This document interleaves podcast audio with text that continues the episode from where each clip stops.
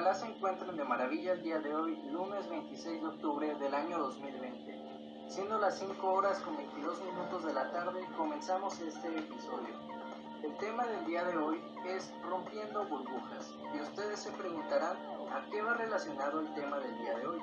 Pues esto es muy sencillo. Nuestro tema está relacionado al trabajo en equipo. Cuando escuchamos este término, normalmente lo relacionamos con el trabajo en equipo en alguna empresa, en los clubes deportivos, en las obras, etc. Pues bien, estas ideas y pensamientos no van muy alejados del tema de hoy. Comencemos definiendo qué es el trabajo en equipo. El trabajo en equipo es todo aquel proceso o trabajo realizado por varias personas donde cada una de ellas aporta o realiza una parte de este en el cual todos tienen un objetivo en común. Un claro ejemplo de esto son los clubes deportivos, como los Lakers, que son un club de baloncesto muy conocido en la ciudad de Los Ángeles. Pues bien, este club está integrado por jugadores, directivos y entrenadores, los cuales tienen un objetivo en común, el cual es ganar. Y para alcanzarlo, todos ellos aportan sus habilidades y conocimientos, se comprometen con el equipo completamente para ver cumplido el objetivo, claro y definido lo que significa el trabajo en equipo. Ahora, también es importante mencionar que no todos los equipos de trabajo son iguales. Muchos se transforman o se adaptan según la situación o circunstancia a la que se enfrentan. Por ejemplo, comencemos con los equipos de trabajo para resolver problemas. Como su nombre lo indica, estos equipos surgen cuando se necesita resolver alguna problemática que amenaza algún proceso, método u objetivo. Entonces, estos equipos buscan una solución en conjunto, se reparten tareas, intercambian ideas a fin de darle solución al problema. Pongamos un ejemplo con este tipo de equipo. El parque de nuestra alcaldía se encuentra descuidado, lleno de basura, con el pasto alto y los niños no pueden jugar felizmente en el parque a causa de este descuido. Entonces, supongamos que tú y cinco amigos más hablan sobre ese tema y deciden unirse para resolver ese problema. Después de hablarlo, llegan al acuerdo de ir los seis el día sábado al parque a arreglarlo. Entonces, dos de tus amigos se enfocan a cortar el pasto.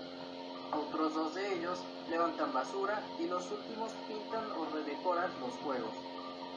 Entonces, gracias a su trabajo, terminan de arreglar el parque esa misma tarde dando por hecho que cumplieron con su objetivo, solucionaron un problema y trabajaron en equipo. Ahora, siguiendo con los demás tipos de equipos de trabajo, hablaremos de los equipos de trabajo dirigidos. Como su nombre lo indica, estos equipos tienen la libertad y autonomía para conducir sus esfuerzos y decidir cuál es la mejor estrategia para lograr o conseguir un objetivo. Ahora, tomando como ejemplo un restaurante de comida rápida tan famoso como Burger King, estos son equipos de trabajo dirigidos, ya que los integrantes de cada establecimiento saben lo que deben hacer sin tener que seguir órdenes. Por ejemplo, en la cocina, cada empleado se encarga de un área en específico, como los vegetales, la carne de las hamburguesas, las papas fritas, etc. Y cada uno de ellos sabe que tiene la total libertad y autonomía para realizar correctamente su trabajo y supongamos que el objetivo del personal de cocina es reducir el tiempo en la elaboración de los pedidos. Entonces, entre ellos decidirán cuál es la mejor estrategia para aumentar su velocidad, enfocando y mejorando sus esfuerzos individuales para lograr el objetivo. Vamos ahora con los equipos transfuncionales. Estos equipos trabajan con un nivel jerárquico similar, operan en diferentes áreas, coordinan y realizan proyectos difíciles. Como ejemplo, tenemos una empresa de marketing cuyo proyecto es impulsar las ventas de una cafetería. Entonces tenemos a los colaboradores en un nivel de jerarquía igualitario, pero que operan en áreas diferentes, como redes sociales, publicidad, estrategias, diseño, etc. Sin embargo, cada uno de ellos coordina y aporta a la realización del proyecto. A continuación, tenemos los equipos de trabajo virtuales. En estos equipos, los miembros trabajan de manera conjunta por un objetivo en común sin embargo, no interactúan de manera física entre ellos.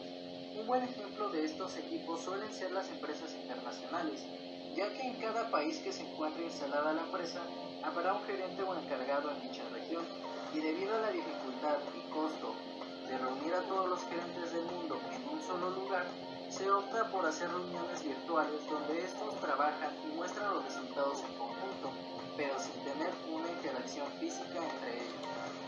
Por último, tenemos a los equipos de trabajo múltiples. En estos equipos los miembros aprovechan al máximo su tiempo y energía para trabajar en dos o más proyectos simultáneamente o en dos o más departamentos.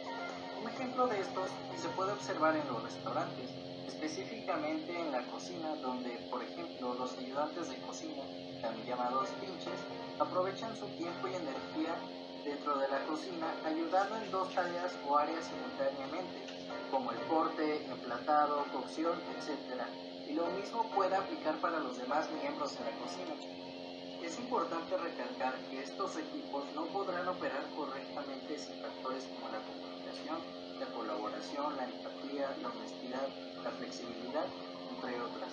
Como se habrán percatado, la diversidad de equipos de trabajo y el trabajo en equipo en general son muy importantes para perseguir y lograr objetivos colectivos. Sin más que agregar al programa, querido público, se despide su servidor Alejandro Rojas López, esperando verlos en una próxima emisión.